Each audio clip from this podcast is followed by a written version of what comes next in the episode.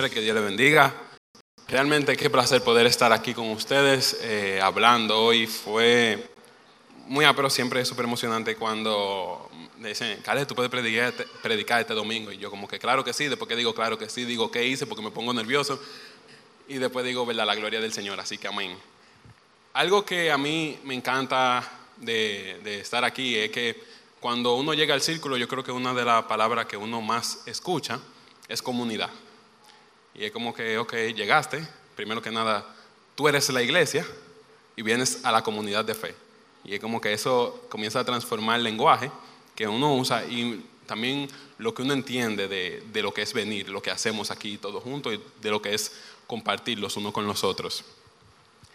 Y hablando de eso, como que se me dieron como muchas conversaciones eh, por diosidencias de cómo Pablo se manejaba con las diferentes eh, ¿verdad? comunidades y las diferentes iglesias en el sentido de como todas las eh, regiones donde había. Y era como que, wow, uno debería ser un hermano como Pablo. Y es como, ¿qué haría un hermano como Pablo? Porque algo que me tripea mucho de la carta de él mm, es que no solo él da como instrucciones de que tienen que ser así, así, así, sino que también como en sus cartas, si uno ve lo que él dice, a quién se lo dice, cómo se lo dice, hay un comportamiento de un hermano, que él no solo lo manda, sino que lo demuestra. Así que lo que quiero es que hoy veamos algunos de los comportamientos que uno puede ver dentro de lo que él manda hacer y de lo que él hace como tal eh, en las diferentes cartas. Comenzando, quiero que me acompañen a Gálatas 6.1, que dice, amados hermanos, si otro creyente está dominado por algún pecado, ustedes, que son espirituales, deberían ayudarlo a volver al camino recto con ternura y humildad. Y tengan mucho cuidado de no caer ustedes en la misma tentación. Vamos a dejarlo ahí por ahora. Y me gusta porque él da algo que a nosotros nos gusta hace mucho, que corregir a la gente. Es como que okay, usted tiene un permiso de corregir si alguien está haciendo algo malo, pero tienen que hacerlo con ternura y humildad. Y obviamente, si tú vas a corregir a alguien, ten mucho cuidado de no caer en esa misma tentación. Y algo también que me gusta que resalta es una diferencia entre hermanos que él hace a la hora de hablar con ellos. Si vemos en 1 Corintios 2, del 1 al 6, él dice así, Amados hermanos, la primera vez que los visité no me valí de palabras elevadas ni de una sabiduría impresionante para contarles acerca del plan secreto de Dios, pues decidí que, mientras estuviera con ustedes, olvidaría todo excepto a Jesucristo, el que fue crucificado. Me acerqué a ustedes en debilidad, con timidez y temblor, y mi mensaje y mi predicación fueron muy sencillos. En lugar de usar discursos ingeniosos y persuasivos, confío solamente en el poder del Espíritu Santo lo hice así para que ustedes no confiaran en la sabiduría humana, sino en el poder de Dios. Sin embargo, cuando estoy con los creyentes maduros, sí hablo con palabras de sabiduría, pero no la clase de sabiduría que pertenece a este mundo o a los gobernantes de este mundo, quienes pronto son olvidados. Y quiero unir esto porque normalmente uno como que se le va la guagua en que no es lo mismo cuando uno habla con un creyente que lleva ya mucho tiempo en el Evangelio, que es maduro, que lleva rato ya, que ha dado frutos, a una gente que acaba de llegar. Y la forma de nosotros hablarle tiene que tener una diferencia, sobre todo a la hora de corregir. Lo digo porque a veces se nos pasa que ¿verdad? la gente acaba de llegar al Señor y cuando acaban de llegar uno lo ve y ya uno piensa como que, ok, él llegó al Señor, lo aceptó, se convirtió, automáticamente ya, él tiene que saber las reglas del juego. Y es como que uno lo ve que hace algo mal, sube algo a las redes, lo que sea, y uno se pone a veces como si fuera, como nos dice la gente del mundo a nosotros. No mira arriba abajo y eso que es cristiano. Y uno trata a veces a los hermanos nuevos así, como que acaban de llegar, no saben algo, y es como que loco, porque tú haces eso, tú no sabes que no puede hacer.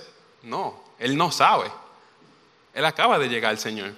¿Y cómo nosotros nos acercamos a esas personas que acaban de llegar y hacen algo que no, eh, no está correcto? Fácil, nosotros nos acercamos a ellos con humildad, con sencillez. Y la idea es uno poder explicarle, porque al no saber cómo van a saber, cómo no van a saber que no pueden, cómo van a saber que no pueden hacerlo. Ustedes entendieron. El caso es que uno se acerca y tal vez uno sabe, y la cosa que uno sabe siempre se ven obvias a los ojos de uno. Pero en los ojos del que no sabe no es tan obvio.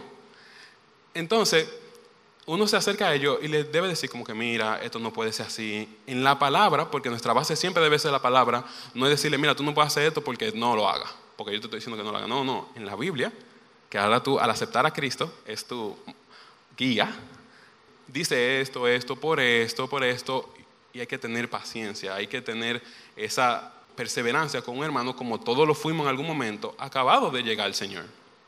Y eso también nos pone a lo que tenemos un tiempo, vamos a decir que esperamos, ¿verdad? Somos creyentes maduros, al contrario. Siempre con amor, porque nunca puede ser una corrección para hacer daño, pero ahora tiene que haber más firmeza en la corrección. porque Con conocimiento ahora agrega peso a las acciones que tomamos. Entonces, los cristianos que llevamos un tiempo es como que, mi bro, usted se sabe la regla del juego ya, eso que usted hizo no va, no le pega. Y ustedes ven a gente que hacen cosas y dicen, pero fulano no tiene pila yendo ya. Eso como que no pega. Entonces, la corrección tiene que ser un poco más firme, un poco más severa, nunca maltratante, pero ahora diciéndole como que tú sabes. Y para aterrizar eso, no sabía que Fausto venía hoy y lo iba a usar de ejemplo conmigo, sin pedirle permiso, así que lo haré de todas maneras. Y fue yo acabando de llegar al círculo, eh, yo sé que a mucha gente le pasa cuando uno llega de contexto un poco más eh, estrictos, cuando uno era un poco más como que todo era pecado, que sé yo cuánto, uno llega al círculo a veces y es como que, wow, libertad, que sé yo cuánto. Entonces uno es como que se lleva del gusto a veces. Como que, ok, ya todo está permitido. Y es como que no, no es así la vuelta. Y me acuerdo que comenzando a ser líder, y aquí ¿verdad? hemos hablado mucho de la vulnerabilidad en los últimos eh, domingos, voy a ser un poco vulnerable, yo la cometo y como líder responsable, que no quería hacerlo con más miedo que otra cosa, me acerco a Fausto. Digo, Fausto, ¿podemos hablar un día? Que sé yo cuánto, nos podemos reunir. Él sí, no sé qué, nos reunimos y hablamos. Y yo, mira, Fausto, pasó esto, esto, esto y esto. Y cuando ustedes oyen la prédica de él como de la mano seca de Dios, ustedes se imaginan que hablar con Fausto es como que él te va a bajar una raya que te va a matar. Pero no fue así, él me corrigió como que con muchísimo amor, mira, eso pasa, eso es para crecer, tú estás comenzando en el liderazgo, no sé qué, no sé qué, no sé qué que no se repita, pero ya tú sabes. Ustedes saben que si yo estoy haciendo este cuento porque se repitió. Entonces, ya yo vengo a la segunda vez a la conversación con Fasto y Fasto es un poco menos moroso. Y me dice, Cale, ya tú y yo hablamos de esto, como puede ser que si yo cuánto, ya en verdad tú llevas dos o tres años de liderazgo, ya es algo que no te compete, no sé qué, no sé qué, te va a tocar sentarte un tiempo, no sé qué cosa, y nada, eso, pasó el evento. Un poco más severo, menos eso pasa, ya no, eso ya no debe pasar y pasa el evento. Y porque hay que agregarle sazón al cuento, pasa una tercera vez. Sí, yo siempre, ya no he vuelto a pasar, son tres nada más, tranquilos. Tranquilos. Eso fue el Señor para yo poder contar este cuento ahora. No se lleven el Señor, eso no es así, eso fue mala mía. Entonces, ya yo voy, obviamente, ahora yo voy, ahora sí es verdad que yo voy con miedo. Si fue la primera vez con miedo, en la tercera yo estoy asustado y pico. Y yo, Fausto, ¿qué tal cosa? Y Fausto me mira como que miércoles. Ahora sí, ahora sí fue porque ya él quiere como entrarme a trompar ya.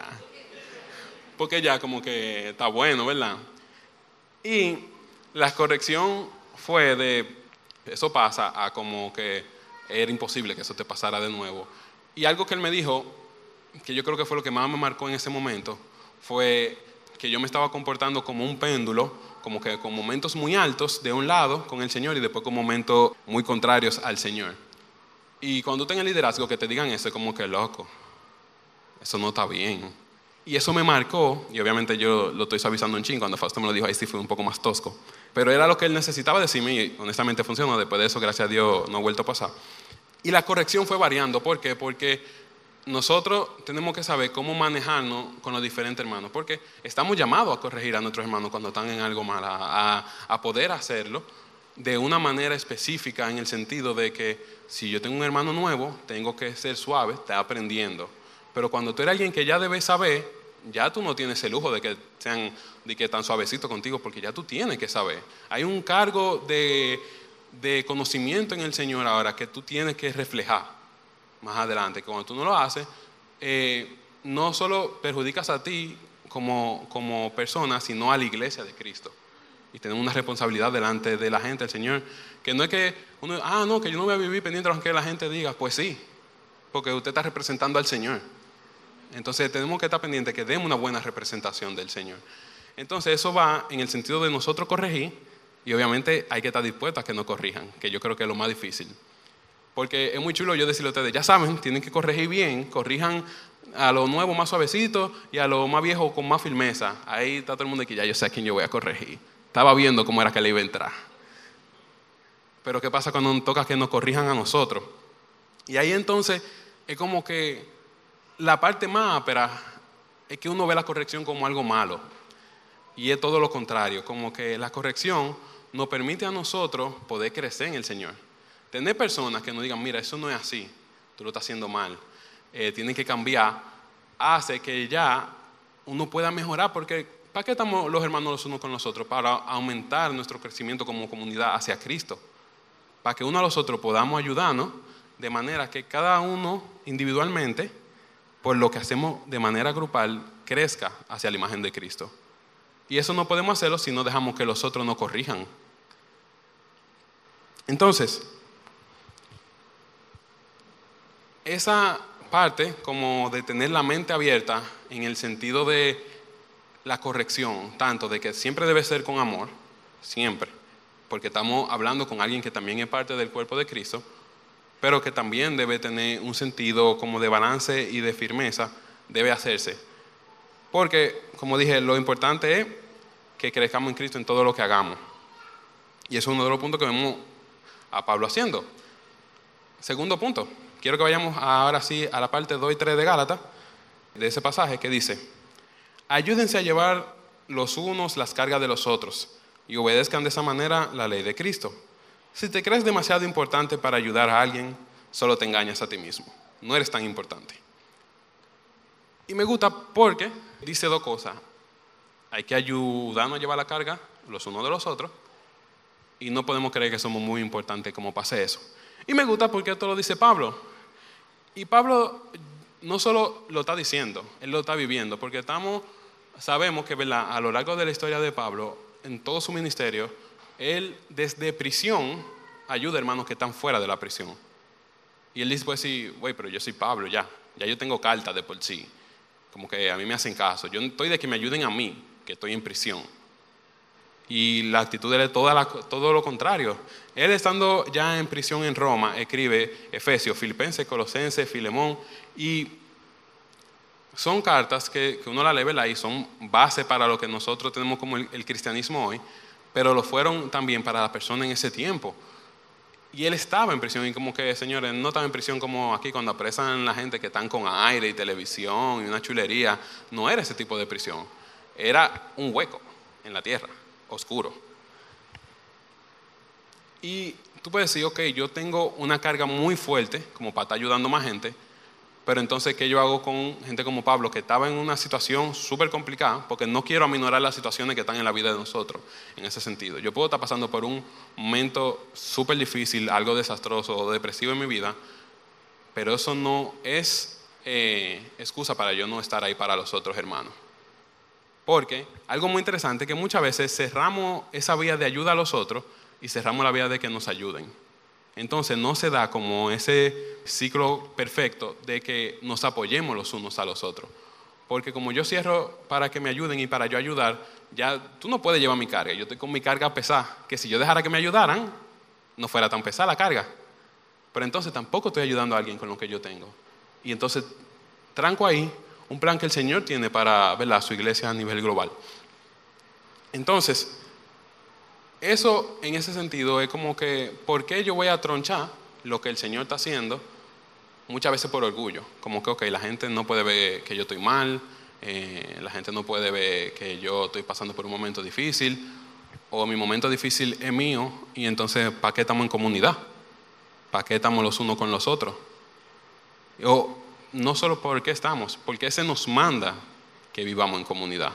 O la gente que, como él dice, si te crees, eh, solo te engañas a ti mismo porque no eres tan importante. La gente que ocupa ciertas eh, posiciones, tal vez le toca mucha cosa eh, dentro de la comunidad de por sí, y dicen, ya estoy muy ocupado aportándole a la comunidad con todo lo que yo hago, como yo voy a tener tiempo individual para los hermanos. Y es como que, en serio, como que Cristo se vuelve hombre, baja, muere por nosotros, siendo Dios, y tú te sientes muy importante porque tú haces cosas en la comunidad. Y entonces, como que uno comienza a trancar las ayudas, cuando Pablo lo que dice es como que, güey, den los unos para los otros, ayúdense, sean soporte los unos para los otros, no se crean muy importantes. No lo son, todos somos iguales delante de Cristo. Y eso es algo que siempre debemos tener presente. En esto, siguiente punto, en Filipenses 2, del 25 al 28, que dice así, mientras tanto, pensé que debería enviarles de vuelta a Epafrodito. Él es un verdadero hermano, colaborador y compañero de lucha. Además, fue el mensajero de ustedes para ayudarme en mi necesidad. Lo envío porque desde hace mucho tiempo tienes deseo de verlos y se afligió mucho cuando ustedes se enteraron de que estaba enfermo. Es cierto que estuvo enfermo e incluso a punto de morir pero Dios tuvo misericordia de él, como también la tuvo de mí, para que yo no tuviera tristeza tras otra. Así que estoy aún más ansioso por enviarlo de regreso a ustedes, porque sé que se pondrán contentos al verlo y entonces ya no estaré tan preocupado por ustedes. Aquí, más que ¿verdad? solo lo que dice textualmente, podemos ver un Pablo preocupado por los demás.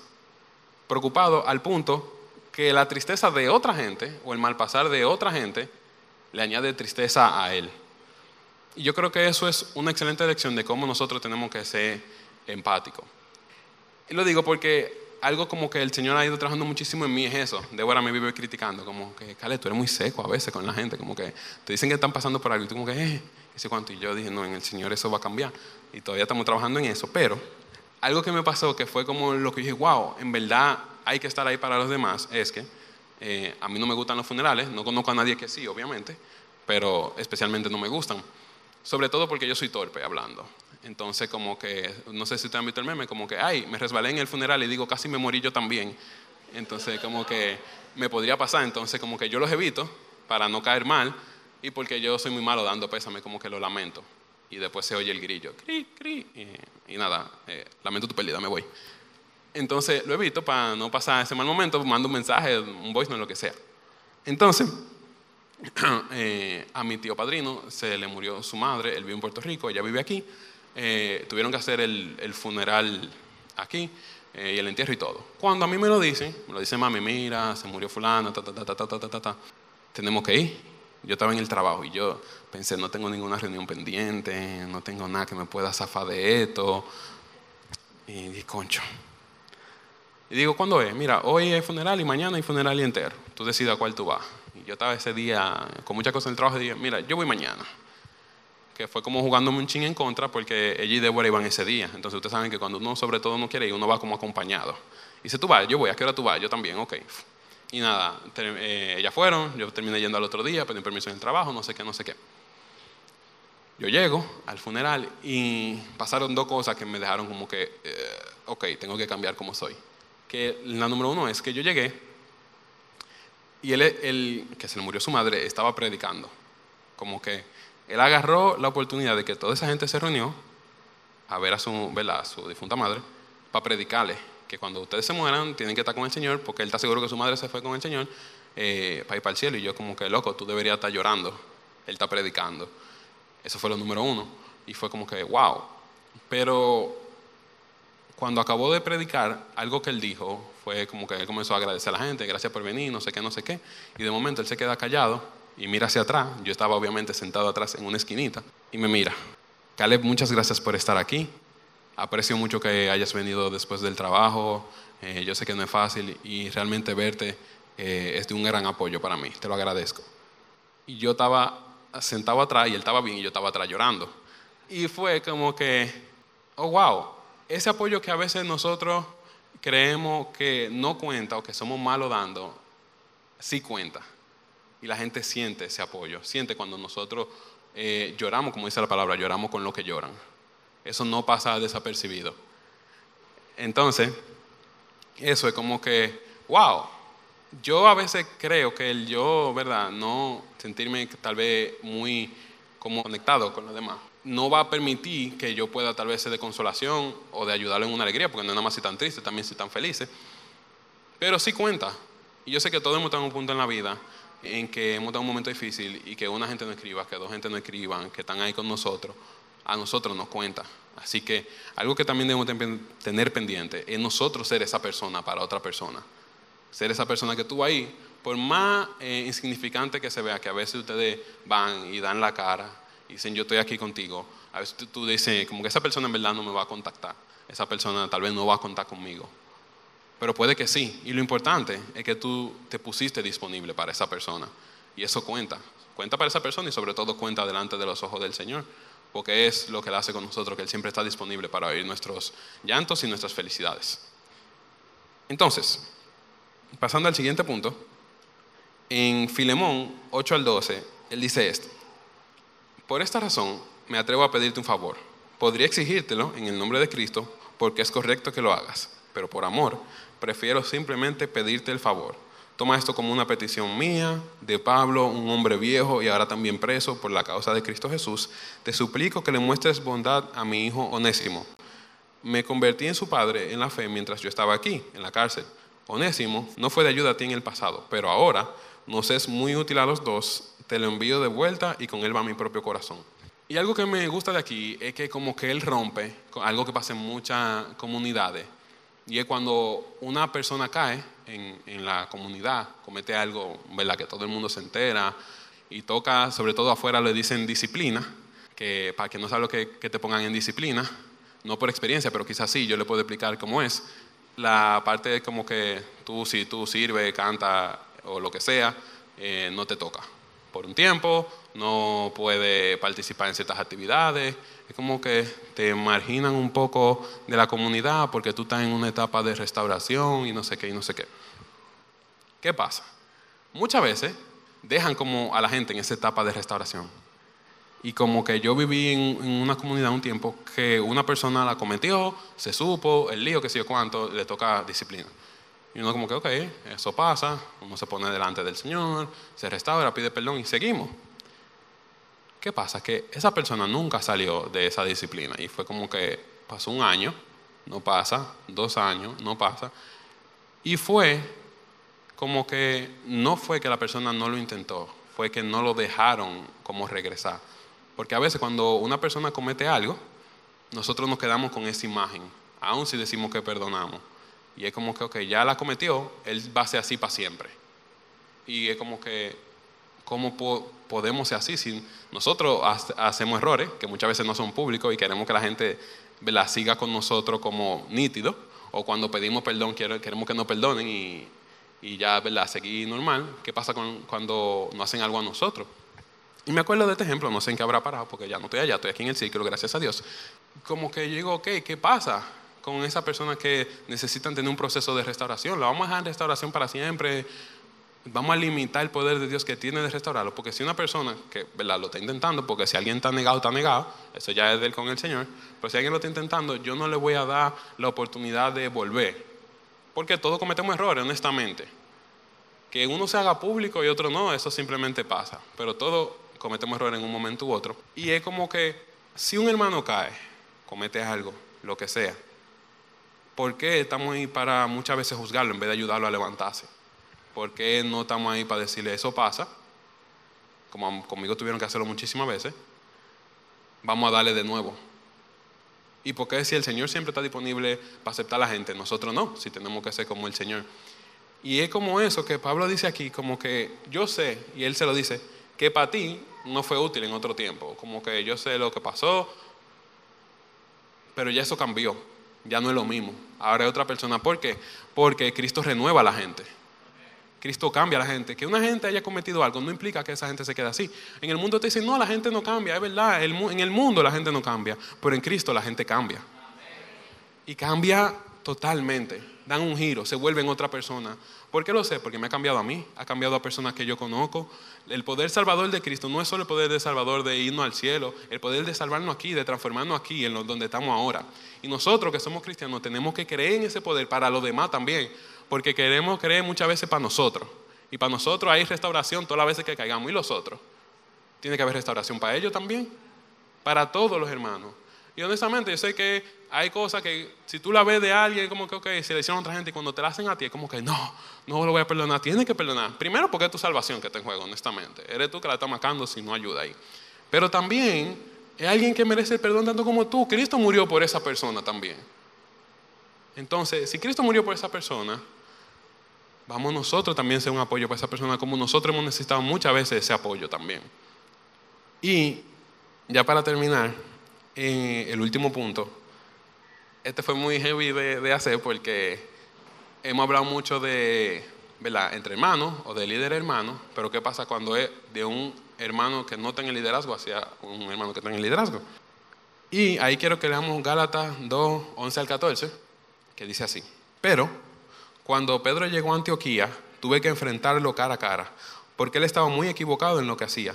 Cuando llegó por primera vez, Pedro comía con los creyentes gentiles, quienes no estaban circuncidados. Pero después, cuando llegaron algunos amigos de Santiago, Pedro no quiso comer más con esos gentiles. Tenía miedo a la crítica de los que insistían en la necesidad de la circuncisión. Como resultado, otros creyentes judíos imitaron la hipocresía de Pedro, e incluso Bernabé se dejó llevar por esa hipocresía.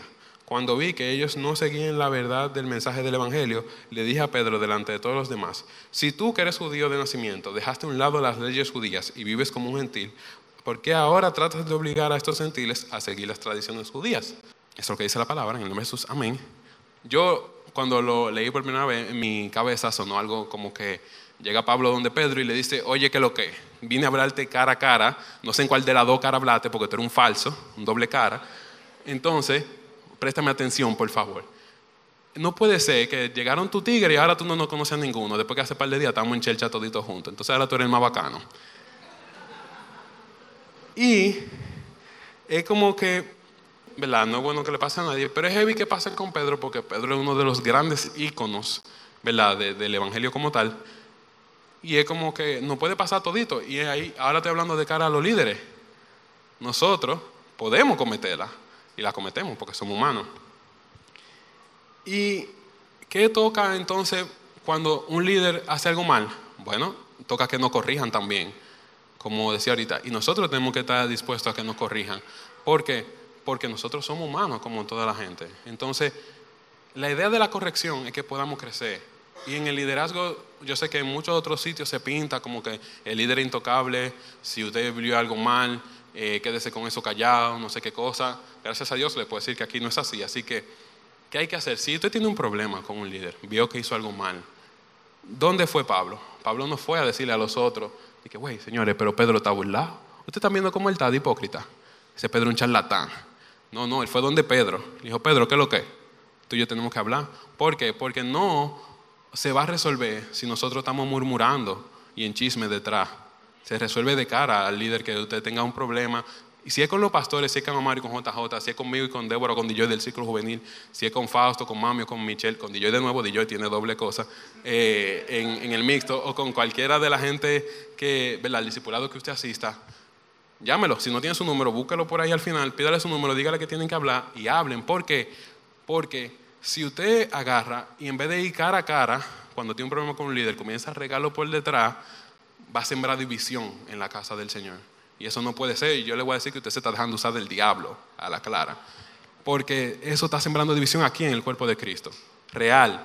Y eso no puede ser. Eso es del mismísimo diablo. ¿Qué usted tiene que hacer? Enfrentarlo. No sabe cómo hacerlo. Busque el número. Si hizo algo mal, ahí están JJ y Amaury. Si es con uno de ellos dos. Si es con Amaury, dice a JJ. Si es con JJ, le dice a Amaury. Y ya ustedes saben cómo es la cosa. Y enfréntelo también. Dígalo. Si me va a enfrentar a mí, yo les ruego que me hablen suave para que ninguno de los dos perdamos el testimonio. no, no, pero ya en serio. Eso es algo que nosotros debemos eh, como tener pendiente como líderes, como que podemos caer. Y los que no son, ¿verdad? No están en liderazgo, que no son menos delante del Señor, son gente que también pasan tiempo con el Señor, que también están creciendo, que también tienen madurez, tienen todo el derecho de corregir y decir, güey, yo creo que eso que tú hiciste no está bien. Pero vienen y nos lo dicen a nosotros nos ponemos delante del Señor, obviamente, nosotros podemos decirle a usted, no, lo que yo hice está bien, entonces nos toca a nosotros como líder explicarle por qué y que ustedes entiendan, o que usted nos explique a nosotros por qué no y nosotros entenderlo. Porque somos humanos, somos hijos del Señor todito y tenemos que entendernos porque frente al Señor toditos somos iguales. Y yo creo, ¿verdad?, que estos son algunos puntos, simplemente. Obviamente, si usted lee toda la carta de Pablo, de su comportamiento y de lo que él dice, uff, hay muchísimo que sacar. Se pueden hacer cinco series de eso y más. Pero yo creo que todo gira en cómo hacemos la cosa hacia los hermanos. Primero que tiene que ser con amor. Segundo que tiene que ser con respeto, porque todos queremos ¿verdad? que nos respeten. Y que en toda esa cosa el Señor tiene que ser el centro. Como que la cosa que hacemos aquí en la comunidad no la hacemos porque somos los más bacanos, porque se ve heavy, porque es chulo, porque me gusta la chelcha. No, lo estamos haciendo para crecer en el Señor.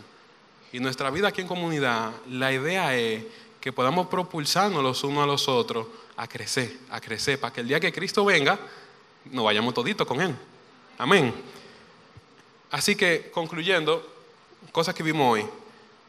Uno, Pablo corrige de forma diferente. A los más nuevos lo lleva a aprender de una manera más sencilla. Y a los que tienen madurez se les recuerda con más firmeza, pero siempre con amor. Dos, Pablo se dirige con claridad hacia los hermanos que tenían un concepto alto de ellos y les recuerda que todos somos iguales a los ojos de Dios. Tres, Pablo amonesta a identificarse con la situación del prójimo. Cuatro, Pablo les enseña que debemos aceptar la restauración de los hermanos y Pablo en el 5 enseña a confrontar a líderes de la manera adecuada y con respeto. Hay muchísimas más cosas que podemos aprender, no solo de Pablo, sino de las demás cargas, cartas de Cristo y de muchísimo, de cómo comportarnos en la comunidad. Y algo que todos tenemos el reto, yo lo tengo, ustedes lo tienen, de aprender a ser mejores hermanos en Cristo. Usted puede ser bueno ya, no estoy diciendo que ustedes son malos, estoy diciendo que podemos ser mejores. Porque, ¿verdad? Mientras estemos aquí en la tierra, siempre tenemos la oportunidad de mejorar gracias al Señor y a su infinito poder.